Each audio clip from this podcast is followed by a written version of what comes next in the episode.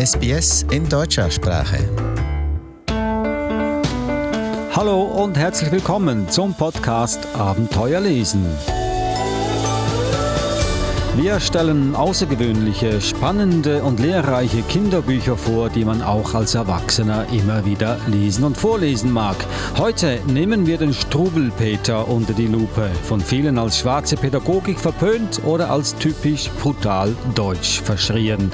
Doch es steckt auch viel wertvolle Pädagogik in diesem klassischen Kinderbuch. Ich bin Adrian Plitzko, mit mir am Mikrofon ist Eva Mura. Eva ist Verhaltenstherapeutin, Schuldirektorin, Mutter und obendrauf eine leidenschaftliche Leserin. Eva hält stets Ausschau auf das Beste aus dem riesigen Bücherangebot und hat Tipps, wie man aus diesen Büchern ein wahres Leseabenteuer zaubert.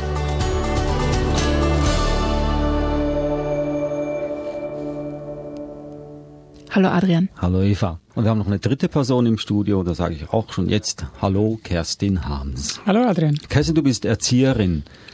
Was macht eine Erzieherin?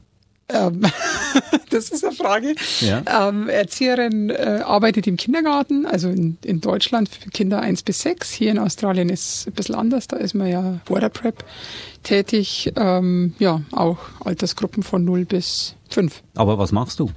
Alle Bereiche, das sind pflegerische Bereiche, das sind äh, mit den Kindern spielen, den Kindern Dinge beibringen, lernen, mit den Kindern sich auseinandersetzen, den Kindern vorlesen, den Kindern Also nicht Spiele den, nicht den Finger zeigen, hochhalten, das darfst du nicht oder Nein, das musst nein, du nein. jetzt. Nein, Das ist nicht mehr nicht- so. nein, nicht mehr so wie vor 150 Jahren zum Beispiel.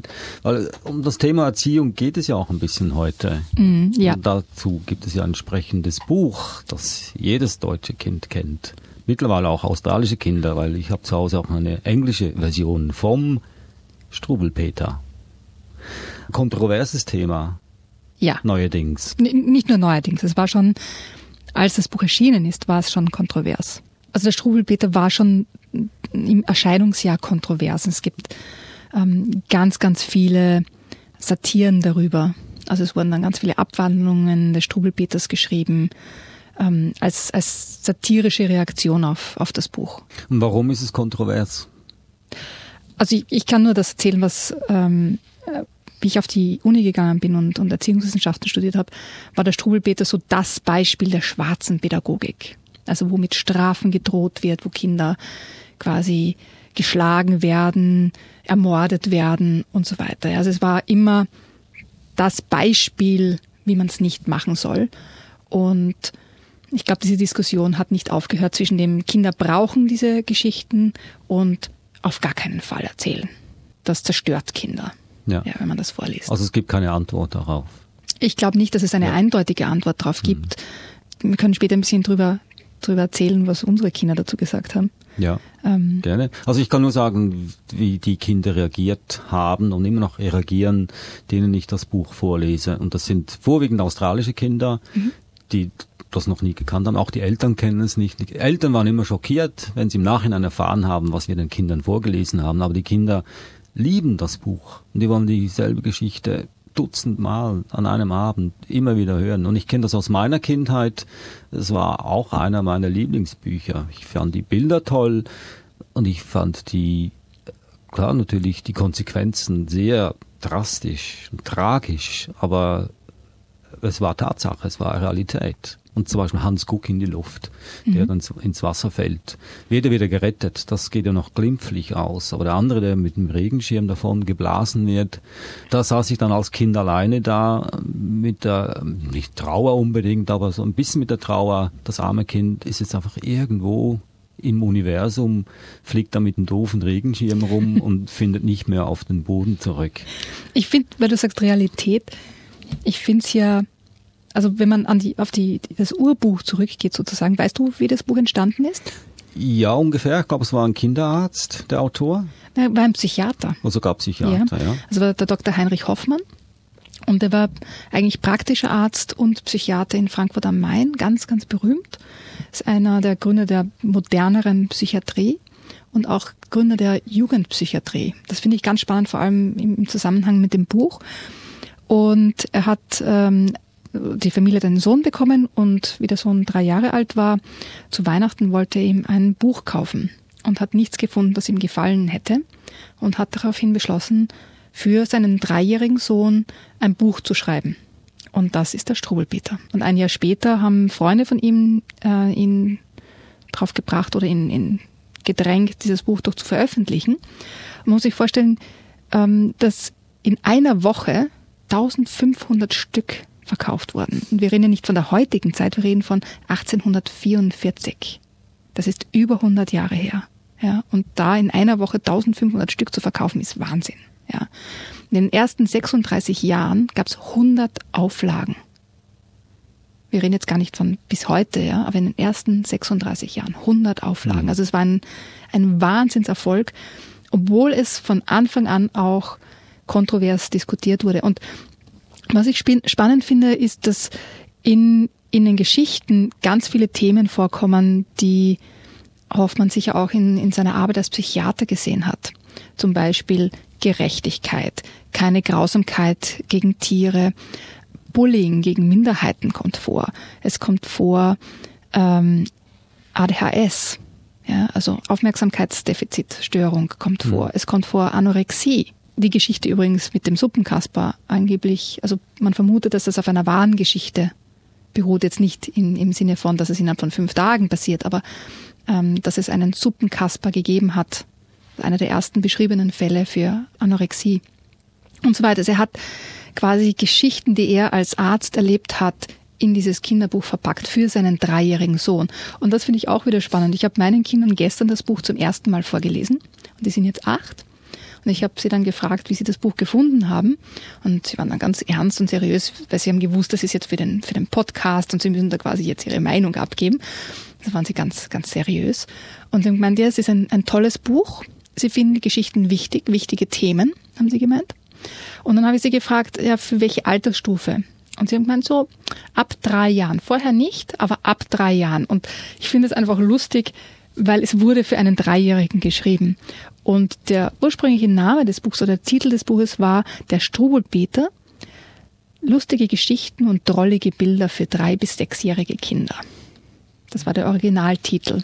Und wenn, wenn wir das jetzt heute dieses Buch anschauen, wir würden nicht sagen lustige Geschichten und drollige Bilder.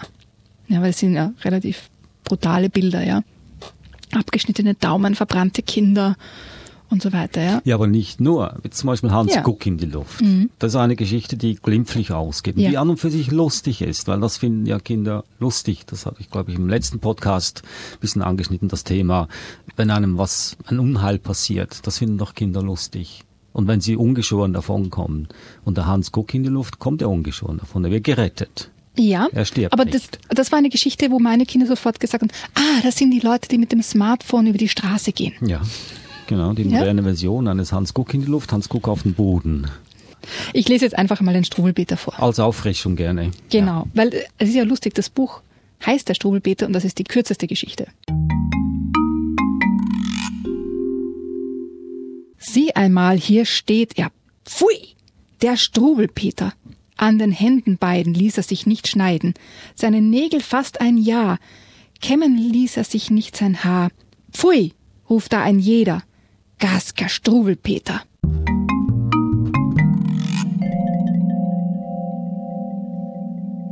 Also das Thema ist Hygiene, würde ich sagen. Denke ich auch, ja. Ja. Zähneputzen kommt aber nicht vor. Hat keine Zähneputzen kommt faulen nicht vor. Zähne. Ja. Nein. Und ist das der ganze Text? Das ist der ganze Text des Strubelpeter. Hm. Und das ist eine, eine ganze Seite vom Strubelpeter, natürlich mit langen Fingernägeln und Mhm. strubelgem Haar. Kerstin, Erzieherin, was äh, bedeutet für dich das Buch Strubelpeter? Würdest du das den Kindern im Kindergarten vorlesen? Darfst du vielleicht gar nicht, hier in Australien.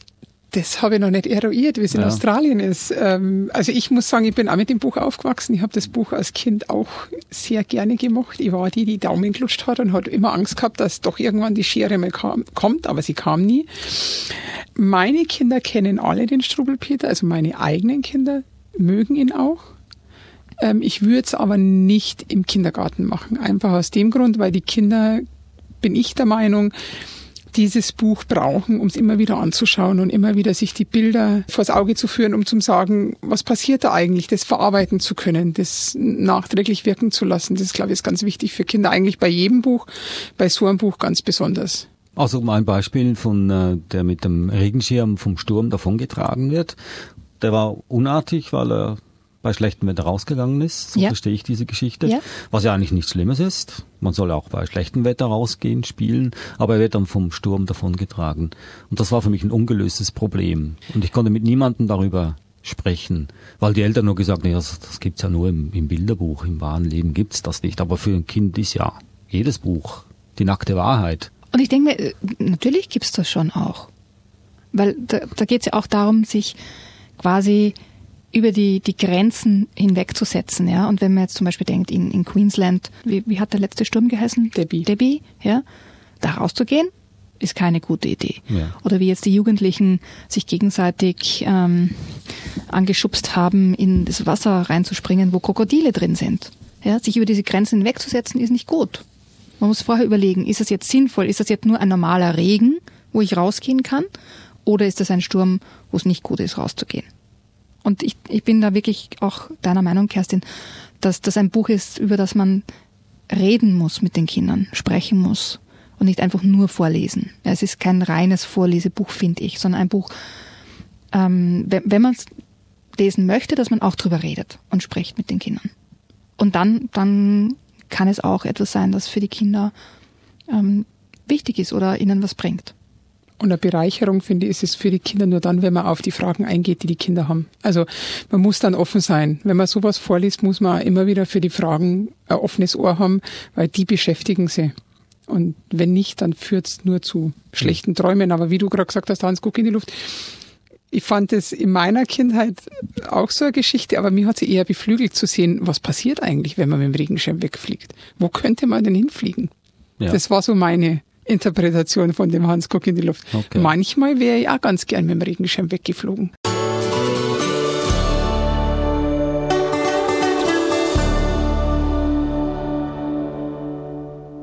Peter geht es ja nicht darum, äh, dass man den Kindern Konsequenzen vorzeigt, wenn was passiert, wenn man nicht folgt oder nicht das tut, was die Erwachsenen von einem Kind erwarten, sondern es werden auch Themen angeschnitten, wie vorhin, wie du gesagt hast, Magersucht, oder HDDS, wie das auch immer heißt, ADDDS. ADHS. Heute gibt es ja Tabletten dagegen. Früher oh, fangen wir nicht mit dem Thema an. Adrian, das ist die Pandoras Büchse. okay, eine umstrittene Frage, soll man das den Kindern vorlesen heute noch oder nicht? Ich würde mal sagen, ich darf hier mal meine Meinung äußern. Ich würde sagen ja, weil äh, der Zugang zu Nachrichten, zu schlechten Nachrichten ist für Kinder heute sehr, sehr einfach, viel einfacher als vor 40, 50 Jahren oder vor 100 50 Jahren, als dieses Buch geschrieben wurde. Und Nachrichten werden nicht erklärt. Und ein Kind, wenn das heimlich Nachrichten guckt, irgendwo auf seinem Tablet oder Smartphone, hat es ja niemanden, mit dem es darüber sprechen kann. Aber wir haben ja vorhin festgehalten, wenn man das Buch den Kindern vorliest, soll man auch darüber sprechen. Also da hat man eine gewisse Kontrolle. Also von dem her ist es berechtigt, dass man das Buch noch hat. Ja, ich denke mir, es ist wie mit vielen anderen Büchern einfach Geschmackssache und wichtig, ich finde es einfach wichtig, wenn man das Buch vorliest und, und daheim hat, dass man mit den Kindern drüber spricht. Kerstin, stimmst du uns zu? Ja, und vor allen Dingen bin ich der Meinung, wenn man das Buch zu Hause hat und wenn man will, dass die Kinder sich damit beschäftigen, dass man wie immer sich auch selber damit beschäftigen will.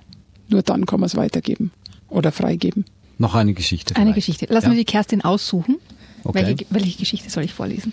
Immer ein Zappelphilipp, das passt momentan am besten. Ich denke mir, da, da, sieht man auch, wie einflussreich das Buch war, weil am Anfang ADHS war das Zappel-Philipp-Syndrom. Das wurde so genannt ja. am Anfang. Ja. Also das Buch hat wahnsinnigen Einfluss. Und wie, wie ich vorher auch gesagt habe, also Dr. Hoffmann war ja oder gilt als einer der Begründer der Jugendpsychiatrie und hat da einfach seine Sachen einfließen lassen. Also die Geschichte vom Zappel-Philipp. Ob der Philipp heute still wohl bei Tische sitzen will? Also sprach in ernstem Ton der Papa zu seinem Sohn, und die Mutter blickte stumm auf dem ganzen Tisch herum. Doch der Philipp hörte nicht, was zu ihm der Vater spricht. Er gaukelt und schaukelt, er trappelt und zappelt auf dem Stuhle hin und her. Philipp, das missfällt mir sehr.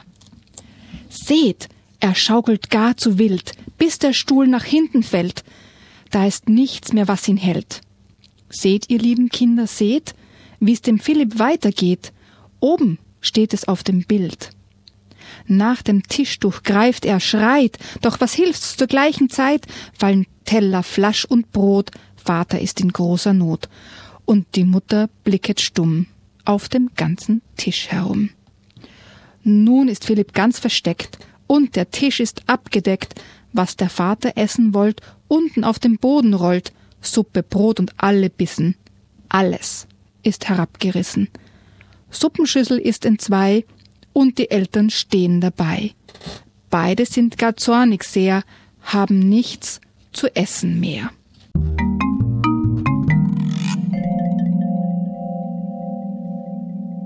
Das ist auch schon das Ende dieser Geschichte. Mhm. Eigentlich auch nichts Schlimmes. Ist ja nichts Schlimmes passiert. Er ist hingefallen, hat das Essen kaputt gemacht, aber es gibt Schlimmeres. Ich denke, aus unserer Sicht heute ist es nichts Schlimmes mehr. Ja, also ist das sieht man das einfach ganz oft. In, in der damaligen Zeit war das ganz was Schlimmes, weil ihr Essen war ja jetzt nicht so einfach mhm. verfügbar. Ja. War ja nicht, nicht, was man so hatte. Und da jetzt das gute Tischtuch zu zerstören und die Suppenschüssel ist in zwei, man hatte ja nur eine, nicht 25. Stimmt, die Suppenschüssel, das war für mich eigentlich äh, das größte Problem an der Geschichte als Kind. Ich, ich hatte mehr äh, Mitleid mit der Suppenschüssel als mit dem Zappenphilipp. Aber gut, ich weiß, ich bin, ich bin ja kein Psychologe, aber das ist ja eigentlich dann äh, für, ein, für ein Kind, das ein Zappelphilipp ist, oder wie das heute heißt, eben das ADDDS, Zappelphilipp ist einfacher.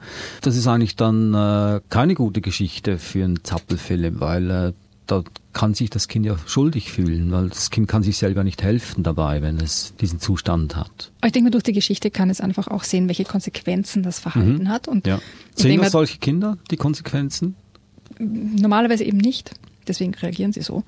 Aber hier kann man eben die Konsequenzen besprechen, vorbesprechen sozusagen, ja, und dann überlegen, ja, was könnte denn der Zappel-Philipp stattdessen machen? Was gibt's denn anderes zu tun, ja? Oder wie könnte man dem Kind helfen? Was könnten die Eltern anders machen? Das ist gerade, was ich auch sagen wollte. Ich denke, das Thema Partnerschaft ist auch in, diesem, in dieser Geschichte ganz ein großes Thema. Weil wer spricht denn? Wer ist denn der, der wohl den Ton angibt? Wer sagt denn nichts?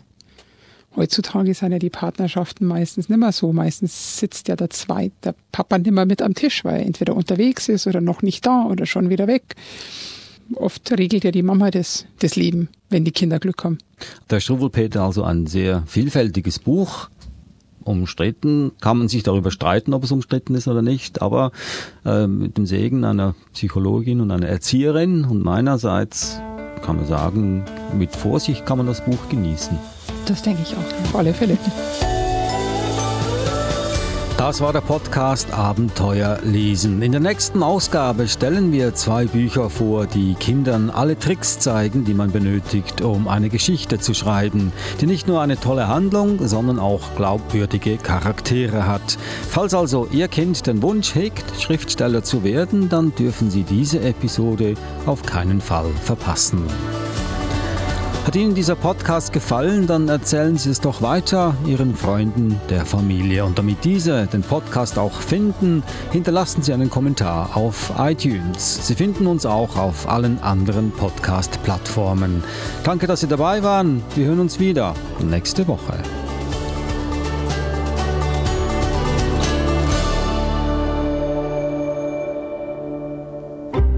Lust auf mehr Inhalte in deutscher Sprache? Besuchen Sie uns auf sbs.com.au/german.